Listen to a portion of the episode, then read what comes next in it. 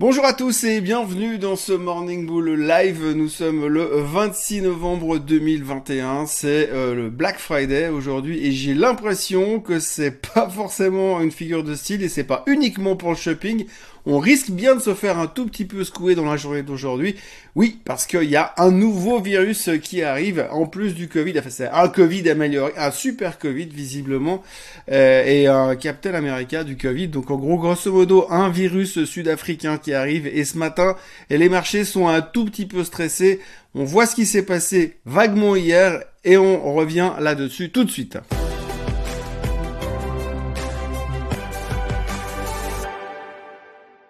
Donc grosso modo, hier petite journée euh, en Europe. Euh, bien sûr, les Américains n'étaient pas là et quand les Américains ne sont pas là, il vous manquait tout est dépeuplé et donc du coup forcément, eh bien, il ne s'est pas passé grand-chose. Les marchés européens ont rebondi. Euh, si vous en croyez ce qu'on peut lire dans les médias hier et aujourd'hui, eh bien, les marchés européens se sont concentrés sur les bons chiffres américains et puis bon, ils se sont visiblement concentrés uniquement sur les jobless claims de vendredi, mercredi dernier. Et donc il y avait de quoi remonter un tout petit peu les marchés. Et puis alors il semblerait que les traders, eh bien, sont en train de parier sur une reprise économique. Ah bon? C'est marrant parce que moi je croyais qu'on était déjà dans une reprise économique. Mais enfin bon, en tous les cas, hier en Europe, en Suisse, eh bien les gens pariaient sur une reprise économique. Et globalement, les marchés terminaient un petit peu en hausse, mais si vous regardez les volumes, eh bien c'était forcément très maigre parce qu'il ne faut pas négliger et les volumes qui viennent d'outre-Atlantique d'habitude et hier, eh bien, c'était la journée de la dinde aux États-Unis. Au cas où vous n'étiez pas au courant, ils étaient fermés parce que c'est euh, Thanksgiving. Et qu'est-ce qui se passe? Après Thanksgiving Eh bien, c'est le Black Friday. Alors oui, aujourd'hui c'est vendredi, effectivement, et mais aussi le Black Friday. Alors dans le langage euh, commercial, le langage post-Thanksgiving, chaque année tout le monde se rue dans les magasins pour aller acheter des télés à des rabais monumentaux, fantastiques, extraordinaires, parce qu'ils avaient monté les prix la semaine dernière et qu'ils les baissent pour ce vendredi. Et donc du coup tout le monde se rue dans les magasins, c'est l'occasion de faire des bonnes affaires. D'ailleurs, même si vous allez que sur Internet, il y a une pétée de sites qui vous fait des rabais sur à peu près tous les abonnements possibles et imaginables parce que c'est Black Friday. En termes de marché boursier, en général, on parle de Black Friday quand on a des effondrements boursiers. On en a eu quelques-uns à l'époque des crashs boursiers, euh, au mois d'octobre, je sais plus quelle année, 87 peut-être. On a eu le marché qui s'est effondré et euh, on a eu des vendredis très violents. Pourquoi? Parce que mauvaise nouvelle, euh, emballage de mauvaises nouvelles et puis finalement vous avez les vendeurs qui arrivent dans tous les sens et comme c'est vendredi, que ce soir c'est le week-end et que personne n'a envie de garder des positions pendant le week-end, vous avez une accélération des vendeurs et c'est pour ça que des fois on a tendance à dire oulala c'est vendredi, des fois il y a des échéances d'options, des fois il y a plein de choses qui se passent et les gens ont peur parce que ce sera Black Friday, l'occasion de tout vendre et de paniquer un petit peu dans les marchés boursiers. Alors est-ce qu'aujourd'hui on va avoir un Black Friday boursier? Pourquoi pas? Alors pourquoi est-ce qu'on aurait un Black Friday aujourd'hui? Eh bien parce que tout d'un coup on a donc découvert euh, depuis 48 heures un nouveau euh, virus du Covid, une nouvelle variante du Covid, le variant sud-africain, euh, qui semble-t-il est plus contagieux, est plus violent, est plus rapide pour se, spreader, encore on va dire un, un, variant beaucoup mieux, beaucoup plus efficace que le Delta dans le sens du Covid. Et puis surtout alors on, on lit déjà ça et là que effectivement les vaccins pourraient pas être aussi efficace que ça face à ce nouveau variant. Bon, il faut être franc, je pense sérieusement qu'après 48 heures, personne n'en sait foutrement rien. Mais en tous les cas, ce variant a l'air plus contagieux et donc c'est le stress du matin. Si vous regardez les futurs ce matin, déjà aux États-Unis, c'est sous pression. Les États-Unis seront ouverts cet après-midi, mais seulement une demi-session. Donc à la place de finir à 22 heures comme d'habitude, ils finiront à, 19h, je crois, ou 19h30. Donc demi-session en state. évidemment, il y aura aussi peu de volume parce que plein de gens ne sont même pas revenus parce qu'ils sont dans les magasins pour l'autre Black Friday. Et donc aujourd'hui, on va se concentrer sur ce nouveau virus qui arrive. L'Asie est en train de se faire démonter ce matin, moins 2,5% un peu partout, à cause de ce nouveau virus sud-africain. Mais attention, rassurez-vous, la bonne nouvelle, c'est que aujourd'hui, l'OMS se réunit pour savoir quelles lettres grecques ils vont attribuer à ce nouveau virus, ou est-ce que même ils vont lui attribuer une lettre grecque, parce qu'il faudra être très très sage. Alors c'est à mourir de rire. Hein. Je veux dire, aujourd'hui, on a, on a une contamination mondiale et l'OMS se réunir pour savoir si on va lui filer un, une, lettre grecque comme, comme l'autre, le delta. C'est incroyable, c'est juste, je, me, je me retiens de pas exploser de rire quand je lis ce genre de nouvelles. Donc voilà, globalement, la journée d'hier était calme, la journée d'aujourd'hui promet d'être un peu plus sportive vu euh, l'engagement des futurs ce matin. Euh, je sais pas comment ça va se terminer, mais à l'heure où je publie cette vidéo, les marchés européens ne sont pas encore ouverts mais ça risque d'être un petit peu chaud bouillant à cause de l'arrivée de ce nouveau virus. Alors je rappelle quand même, pour la petite histoire, qu'à chaque fois qu'on nous a collé un nouveau virus dans les pattes, le marché a paniqué pendant 2-3%, et puis après on a eu, on, a réagi en se disant oui mais quelque part, s'il y a un nouveau virus, si le marché panique, si potentiellement on est angoissé pour l'économie, eh bien la bonne nouvelle, c'est que finalement la Fed ou les banques centrales vont peut-être continuer à nous soutenir un peu plus que ce qu'on attendait. Et nous, on aime bien être soutenus dans les marchés boursiers. On aime bien qu'on vienne derrière nous, nous caresser le dos pour dire oui, mais ça va bien se passer. Donc on aime bien quand les banques centrales sont avec nous.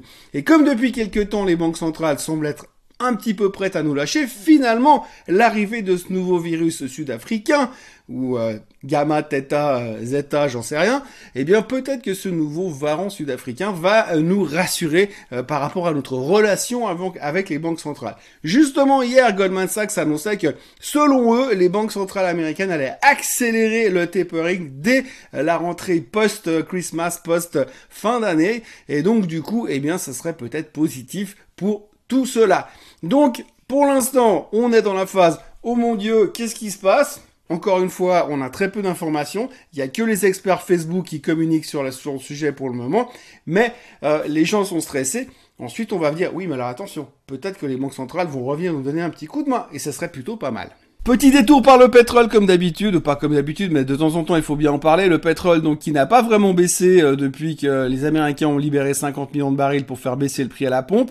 Euh, par contre hier l'Arabie Saoudite a laissé entendre que c'était pas comme ça que ça allait faire baisser euh, le prix du pétrole et que ça allait juste poser encore plus de problèmes au niveau de la distribution et au niveau de la pression sur les prix. Et donc du coup pour l'instant l'Arabie Saoudite semble pas forcément motivée pour changer quelque chose à, à, à à l'ouverture du robinet sur le baril. On attend le 2 décembre parce que le 2 décembre, il y aura un meeting de l'OPEP et à ce moment-là, on verra un peu ce qu'ils vont faire et ce qu'ils vont annoncer. Donc pour l'instant, on est un petit peu en panique. Par contre, le baril a reperdu quasiment 3 dollars cette nuit à cause du nouveau virus dont on ne sait pas quelle lettre grecque il aura. Rapide détour également sur les cryptos. Vous avez vu aussi les cryptos qui rebondissaient hier. Ça vaut la peine de s'attarder quelques instants sur ce qui s'est passé avec l'Inde. Euh, depuis quelques jours, l'Inde euh, laisse entendre qu'elle veut interdire toute crypto-monnaie sur son territoire. Euh, donc ça s'est un petit peu tendu dans un premier temps. Et puis dans un deuxième temps, il semblerait que ça va pas être aussi facile que ça. Et donc probablement c'était juste un coup d'esbrouf. Et donc du coup, depuis, les cryptos remontent gentiment. Ce qui est assez intéressant à noter quand même, c'est que peut-être certains d'entre vous ne connaissent pas le le concept d'arbitrage, mais en tous les cas, ce qui est quand même vachement intéressant à observer sur le Bitcoin, par exemple, c'est qu'au moment où l'Inde a annoncé que finalement ils voulaient interdire les crypto-monnaies sur leur territoire, le Bitcoin s'est littéralement effondré. Jusqu'à un moment, il perdait 25%, mais en Inde. Donc, vous pouviez acheter à ce moment-là du Bitcoin à moins 25% en Inde, alors qu'il perdait 2,5% sur les marchés régulés, enfin, régulés, sur les autres marchés classiques en Occident. Alors, c'est assez intéressant parce que comme c'est pas un seul marché centralisé aujourd'hui, les crypto-monnaies, eh bien, vous pouvez acheter euh, du Bitcoin un peu partout. Ça dépend sur quel exchange vous allez les acheter. Mais si vous avez eu euh, le courage et les capacités et l'infrastructure qui vous permettaient de le faire, vous pouviez acheter du Bitcoin à moins 25% lors de l'annonce du gouvernement indien et les revendre instantanément aux États-Unis sur une place de bourse, enfin sur une place de trading normale euh, comme euh, Coinbase par exemple. Et là-dessus, euh, ça perdait que 2,5%. Donc je vous laisse faire le calcul. Donc on voit encore que dans ce nouveau type de technologie, dans ce nouveau type d'instrument de trading, il y a encore pas mal de choses à faire. L'arbitrage est quelque chose qui existe depuis des années. Arbitrer deux choses qui traitent à des prix différents, c'est ce qu'on a fait pendant des années. Mais avec l'électronique, généralement, les, les, les possibilités d'arbitrer se sont légèrement même beaucoup, beaucoup, beaucoup resserré, c'est beaucoup moins facile, mais visiblement sur les cryptos, ça existe toujours. Pour l'instant, en tout cas, ce qu'il faut retenir, c'est que le gouvernement indien, semble-t-il, est en train de faire euh, backpedal. En fait, il pédale en arrière pour l'instant. Donc rien de neuf sous le soleil. Et puis, il semblerait que ce matin, bah, ça va plutôt pas mal. C'est peut-être un des seuls trucs qui a l'air de tenir pour l'instant. Oui, parce que si on a le variant euh, Zeta qui démarque sur le marché, eh bien, forcément, les gens, ils vont aller se planquer dans les cryptos. La question du jour aujourd'hui, c'est quelqu'un qui m'explique la chose suivante. Euh, elle est un peu longue la question, mais il faut quand même que je la lise en entier. Donc j'y vais. Comme toi, je crois, je vise plutôt l'investissement dans les actions où de la valeur euh, est, créée sur le court terme et sur le moyen terme, voire le long terme. Étant toutefois néophyte et avec un petit portefeuille, je n'ose pas m'aventurer dans des varans, call, put, ni dans les matières premières, mais je constate que je ne profite donc que des mouvements haussiers et jamais des baisses qui sont quelquefois prévisibles. Alors tant mieux si vous arrivez à prévoir les baisses parce que moi j'ai toujours un peu de peine. Je lis aussi que certains produits génèrent du revenu aussi sur la base de titres, par exemple les hedge funds. Ma question est-il, euh, existe-t-il un moyen simple de compléter un portefeuille simple d'actions pour lui faire aussi profiter des baisses sans avoir à se diversifier sur or, pétrole, produits structurés, etc., etc. Si oui, que recommanderais-tu et quelle proportion en actions 50-50 Alors je vais essayer de faire court. Euh, pour profiter de la baisse des marchés, la seule solution que vous avez, c'est de jouer sur des puts, sur des shorts futurs, euh, sur des futurs qui jouent la baisse, donc vendre des futurs à découvert, ou alors acheter des trackers inversés qui jouent la baisse des marchés. C'est les trois solutions que vous avez. Acheter un hedge fund pour vous dire que quand le marché va baisser, le hedge fund va baisser, va gagner de l'argent à la baisse, et ça c'est complètement utopique. Il est vrai que les hedge funds sont censés gagner de l'argent en permanence, c'est l'idée de base du hedge fund, mais ça ne veut pas dire qu'ils vont vous gagner de l'argent quand ça baisse. Alors à ce moment-là, il faudrait trouver un hedge fund qui gagne à la baisse et qui gagne à la hausse, c'est ce qu'on appelle normalement un long short.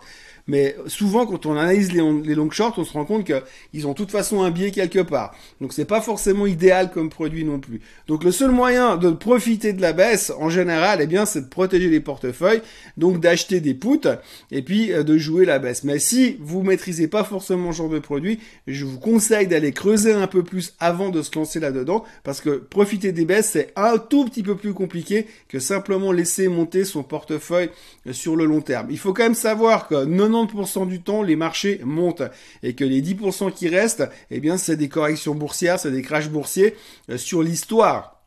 Si vous arrivez à capter ces mouvements, c'est génial, évidemment, mais la tendance de fond, c'est la hausse. Donc il est souvent bien plus simple de simplement s'asseoir, de serrer les fesses le guillemets et d'attendre que ça passe euh, pour récupérer son argent plus tard, plutôt que de vouloir absolument jouer toutes les vagues et tous les mouvements, ce qui est toujours un tout petit peu plus compliqué. Je sais plus lequel de ces euh, grands gourous de la finance, si c'est Peter Lynch ou un autre, mais il y en a un qui avait dit qu'il avait gagné, euh, il avait, ça lui avait coûté beaucoup plus cher d'acheter des poutres pour protéger ses portefeuilles que simplement de subir la baisse et d'attendre que ça passe. Donc il faut toujours faire attention à ce genre de choses. Par contre, si dans votre tête, pour ce que je comprends dans la question, vous avez envie d'aller acheter un hedge fund qui est censé vous hedger derrière, euh, faut pas trop compter là-dessus parce que le hedge fund ne dit pas qu'il vous protège le portefeuille. Le hedge fund dit qu'il a une stratégie disruptive, comme on dit aujourd'hui. Donc après, il faut encore comprendre ce qu'il y a dans la stratégie du hedge fund. Et faites-moi confiance que le hedge fund ne veut pas dire vous gagnez à la hausse et vous gagnez à la baisse. C'est pas tout à fait comme ça que ça marche. On va dire que le hedge fund, il est plutôt là pour baisser la volatilité de votre portefeuille. Et si vous prenez par exemple un ensemble de 150 hedge funds et que vous investissez un tout petit peu dans les 150 hedge funds que vous aurez, eh bien à la fin vous aurez probablement une performance qui se rapproche de pas grand chose. Et donc du coup ça va baisser la volatilité. Vous saurez que vous avez une partie de ce portefeuille qui ne bouge pas. Des fois on peut se dire autant acheter du cash, mais comme en Suisse le cash on doit bientôt le payer à la BNS, c'est pas très intéressant non plus. Donc cette question demande beaucoup de réflexion et beaucoup d'analyse, mais en tous les cas, ne simplifiez pas trop la chose. Et si vraiment vous voulez absolument aller dans cette direction-là, Franchement, envoyez-moi un mail pour qu'on en discute un peu plus longtemps parce que là, c'est vraiment un peu plus complexe que ça et il faut pas trop simplifier la chose. Voilà ce qu'on pouvait dire aujourd'hui. Euh, c'est le Black Friday, euh, visiblement aussi sur les marchés. Hein, c'est les soldes un peu partout. Ça a l'air d'être parti comme ça en tous les cas. Euh, n'oubliez pas de vous abonner à la chaîne Suisse Côte Suisse. N'oubliez pas de liker cette vidéo ou de la disliker parce qu'apparemment on peut encore passer une excellente journée et puis un très très bon week-end. Merci d'avoir été avec moi toute cette semaine et on se retrouve lundi matin pour une nouvelle vidéo de Morning Bull Live. Bye bye.